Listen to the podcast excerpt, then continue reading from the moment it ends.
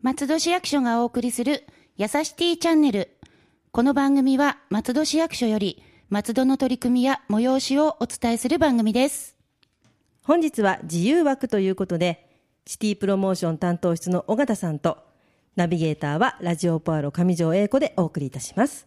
そして本日はゲストをお招きしております。途上歴史館の館長、斉藤洋一さんです。よろしくお願いします。よろしくお願いします。お願いします。であの皆さんね、あの、はい途上亭とか、はい途上歴史館というのをよくはい耳にされてて、まあご存知の方多いと思いますが、ええまずあの、その辺を、えー、斉藤館長にちょっとはいお話を伺いたいんですけれども、はいまずあの、途上亭、そして途上歴史館について、えっ、と、教えていただきたいんですけれども。はいえーとまあ、今あの、松戸市で、設置している、まあ、途上歴史館というのは、まあ、博物館なんですけれども、はいはいえーこちらはまあ平成3年の、まあ、11月3日にオープンしました、はいまあ、今年でちょうど24年目、えーということになります。はい。はい。えーまあ、そこで、えー一番中心となるのは、えー水戸藩の最後の藩主であった、あ徳川昭武さん、はい。北家さん。えーまあはいこの方のですねあの手元にあった資料、はい。はいそれからその徳川昭武さんが、えー建てられたお屋敷、まあ、これが途上亭ということになります、はい。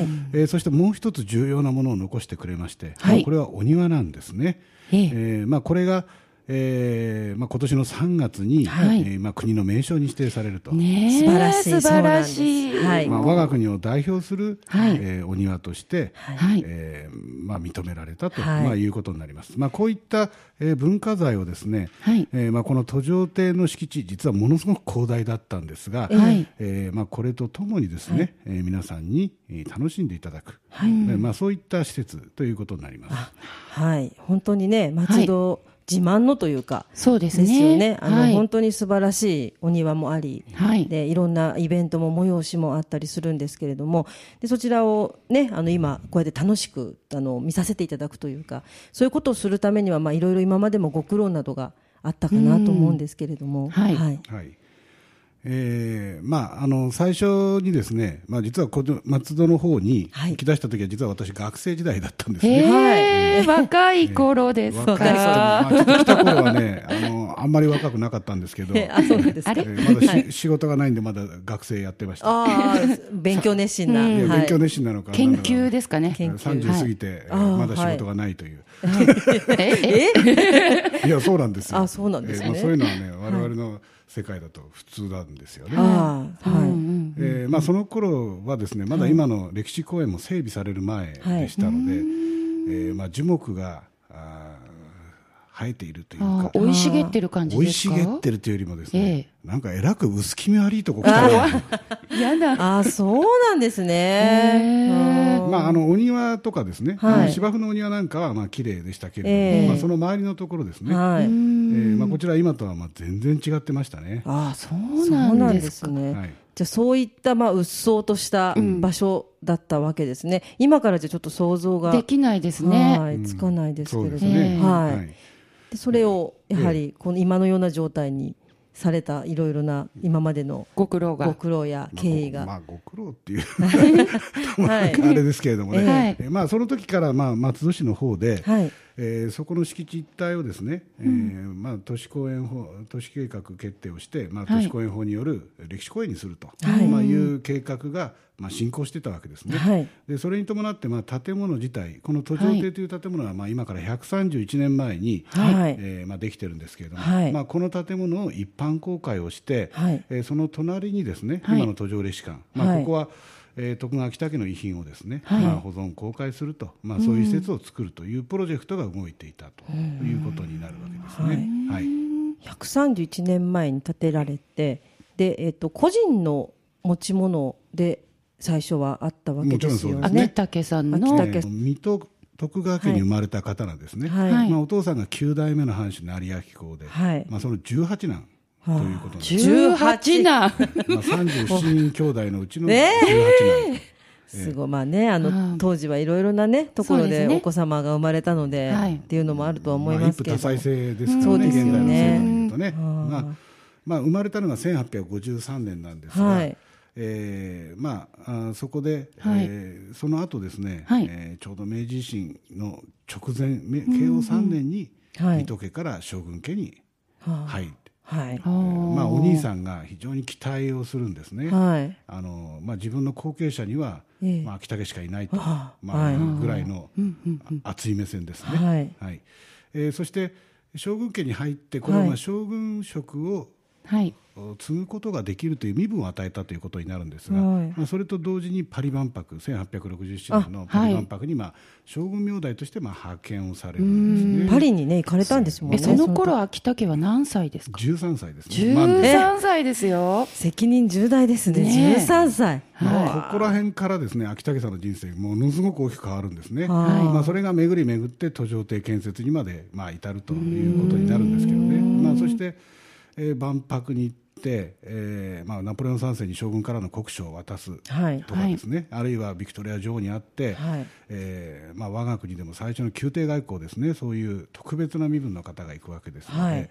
まあ、そういうようなことをしてる。で留学をしている間に明治維新で帰ってくると、まあ、敗戦処理として最後の水戸藩主になるんですね。えーそして、まあ、お兄さんが隠居するはい。お兄さんがまあ明治維新で隠居したのは30歳なんですが、はい。あ29歳の時にもう若いああ隠居。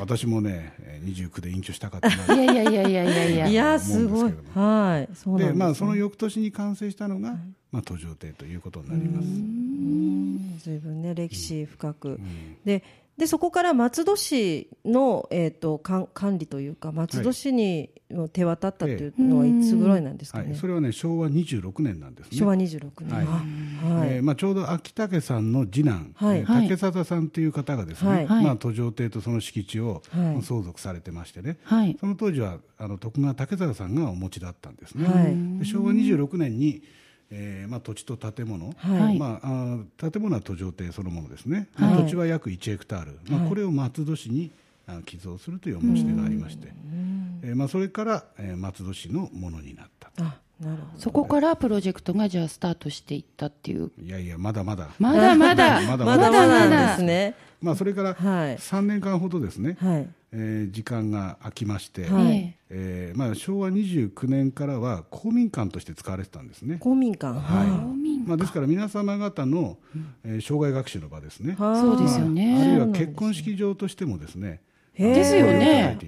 そうなんですよ。そうなんですね、ですので、この間、ちょっと数年前になりますけど、50年前に、はい。ここで結婚式を私はしましたと、いう方が。えーそしてあのその時の写真を持ってらっしゃいましああすごい。たでこの写真どこで撮ったか忘れちゃったんで、はい。どこの場所だか教えてくださいっていう へえあじゃあそういう利用のされ方をしてたんですね。ええまあ、この時に実は非常に重要だったのは、はい。はい。市民と建物の関係が切れなかったということですね。あなるちょっとほど使い道がないわ、持て余しちゃうわ、まあ、大きな建物だから掃除は大変だし、雨戸開けるだけでも慣れないとは延々と時間がかかる、そうですね、えあれだけのねね。ところだと大変ですよね、まあ、そういうことで松戸市民とはい。建物の関係が切れない間にですね、はい。実は途上邸と同じとかもうあ場合によってはそれ以上にはい。はい。価値のある同じ時期の建物がどんどん壊されていったんですね。あえー都内なんかでは、はい。あのまあ、残っていたら間違いなく重要文化財であろうという建物が1、2、3いっぱいたすあー。でとことんもう壊されちゃってしまって。なくなってしまはいったと、まあ、そこであの全国的に見てもですね、はい。もうふと気がつけば、はい。はい。えー貴重な残っているうん貴重な、建物になったと、ほぼそのまま残っていると、なるほど。はい。うことで、平成18年にはあ国の重要文化財に指定されたと。あじゃあそこまではまあそうですね。ずっと切れなかったからじゃあずっと残っていて。でもうせっかくせっかく残ってるからまあそれは保存しようみたいな流れになってったっていう感じなんですね。じゃあそしたら。えーとまああの大きな転機はですね、県のあの名称に指定されたというのが大きな転機だったすね。まずははい県の名称、ええ。えーまあ、これであの文化財としての位置づけができたんですね、はいまあ、それを受けてじゃあどういうふうに整備していくかっていうところから私は関わってるんですね。なるほど。そこからがプロジェクトええ。だったんですね、え。えああそのうっそうとしたところから、はいじゃあすべていろいろ整備が始まり、はいえ。え今ねすごくどこを見ても綺麗なところ綺麗ですけどねすごく、癒されるっていうそうですね。市民の方もいっぱいいらっしゃいますけれども。まあ、あのもともと徳川家時代からはい。生えていた、まあ、実はその秋武さんという方は樹木に対して大変造形が深くてですへねえ、あ、そうなんですね。えーまあ、本当にこんなことをよくやったなというようなこともやってるんですね、はあでそれにプラスして、実ははい。公園を作るときに、はい。まあ、市民の方からも協力をいただいてるんですね、はい例えばあの今、一番人気といいますと、紅しだれ桜が非常にそうです綺麗にね、春。咲きますが、はいこれも市民の方のご寄付なんですね。へえ、あ、あ、そうなんでかですそ。のご寄付をいただいて、まあ、それを植えた、えーまあ、24年前から比べると、ずいぶん立派に大きくなりましたが、すごく綺麗なんですよあね。ね、もうね、あの写真もよくね、はい出てきますが、本当に見事な。見事なですよね。何かこうしっとりとそうですね。ちょっとしていて。ちょっともう行くだけで場所がもうどこだかわからなくなるぐらい、あの、トリップするぐらい、あの、松戸とは思えないっていうとね、ちょっと怒られちゃいますけども、松戸の市内の中のあんな駅の近くだとはちょっと思えないような、そうなんですよはいね。駅から歩いて行ける場所にあんな空間がっていう。ね、まあ、ですから毎日いろんなあマスコミさんとかね、はい。じゃんじゃん電話がかかってきました、じゃんじゃん。じゃんじゃん。CM を撮りたいですとか、ああ、CM、それからドラマ撮影ですね。はい撮影場所に使いたいとえー撮。影場所で、はいあの皆様がご存知のはい歴史的な話題作のやつも何度もアタックされてるああ、そうなんですか。ただあの、まあ、日程調整の問題があったりとか、はい。あるいはあの重要文化財ですから、はい。まあ、ドラマのために建物を松戸市民の皆さんのこれ宝物ですから、そうですこれをね。もしもうん傷つけるリスクがあるっていうことになると、これはちょっと対応できないんですね。なるほど。まあ、そういうちょっと難しい条件がありますけれどもね。はい。えーまあ、そういったことで、はい。まあ、もちろんその CM の撮影する方なんかはやはり、ええー商品の、はいまあ、PR のためにですね、はい。ええちょっと想像してみるとすごいお金ですよね、えあの何回か対応したことありますけど、はい。来てるスタッフの数とか機材とか、ああ、すごいでしょうはい。すごね。い照明とか言ってもですね、はい。もう電源車を持ち込んでね20万ワットとかね、ええ。でそんなことですごいですね。あの抱えるぐらい大きなライト持ってきましてあへ一体これ何万何ワットだろうと思ったら見たことがない大きさで。1万6000ワットですあ、ね。へもう思わず気になったんでどこのメーカーでいくらするか調べましたよえ、そこになぜか。そしたらまあこういう名詞は言いませんけど一等2000万円って書いてありましたね。インターネットで。すそうですね。まあそんなようなことをね、はい。そんとそこまでしてこうこだわる、まあそういう絵作りに頼るところですね。まあですからよくね皆様でも松戸とは思えないってどういう松戸をいやあの松戸のあのなんていうんですかあの わゴミゴミっていうんですかね、ええあの駅前の駅前のねはい。ゴミゴミあの雑踏と、あのいろんな建物がこう乱立している感じと。あれじゃないですかね。あの途上亭とのセットで考えてもらうための演出じゃないんですか、あそんなことない かな演出かな？演出かな？まあまあ演出ということで、はい、であの途上歴史館ではあの展覧会などもいろいろ行われているということなんですけれども、はい。はい、この秋のはい。展覧会について。そうですね、はい。はい、まあ、あれば。こ、今年はあの、えー将軍とプリンスはい、というタイトルですね、はい。まあ、ここで、えーここから先はですね、はい。敗者の明治維新ってやったんですね。はい、そしたらね、斉藤さん、そんな敗者の明治維新なんて、そんなこと言って大丈夫なのなんて心配されましたけど、敗者負けるものの敗者ですね。そうですね。はい、あの、虫歯の方じゃなはいい、です。か、はい、大丈夫です。まあ、将軍っていうのは、まあ、はい徳川慶喜さん、はい、はい。そういうプリンスというのは、徳川北家さんが、はい。まあ、ヨーロッパに行った時にですね、パリ万博にえね。まあ、第1回目の時ですね、えーまあ、フランス語、英語で、はい。まあ、フランス語ではプランスですよね、はい。まあ、英語ではプリンスというふうに呼ばれるわけですね、はい。まあ、王子とか皇太子という日はい。本語で訳になりますよね。はい、つまり王族とか皇族であると、はい。特別な身分の人が日本から来たという、こういう位置づけなんですね。はい、なるほど。はい、ですから施設通常の施設団ですと、はい。あくまでも進化としてあのう対応されるわけなんですが、これは例えばナポレオン3世と皇后ウージェニーの2人の入ってる個室に特別に招き入れられて、彼だけがお茶をご馳走になるとか、まあうん。そういうようなことを各国の、はい。えー国王とか皇帝の方からそういう処遇を受けたんですね、はい。まあ、そういうことで、まあ、秋武さんのことをプリンスと表現しました。なるほど、将軍とプリンス。はいえっと、具体的にはいつでしょうかね？お、尾形さんよろしければ、ちょっと。はい。えー10月10日土曜日から、はい。えー来年のはい。1月11日の祝日まはい。で、あるんですね。はい。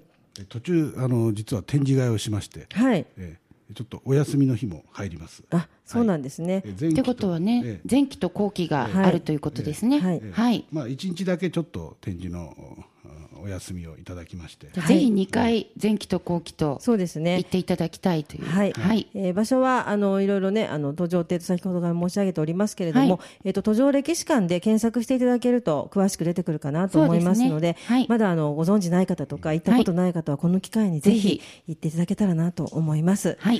いや斉藤館長今日は本当にあの貴重なお話をありがとうございました。ありがとうございましたまたまたお願いいたします。どうもありがとうございましたありがとうございます。この番組では皆様のご意見ご要望お便りメールなどをお待ちしております。メールアドレスはやさしティアットマーク FM 松戸ドットコムです。次回は国際交流担当からのお知らせをお送りいたします。それではまた次回の配信をお楽しみに。ラジオポアロ。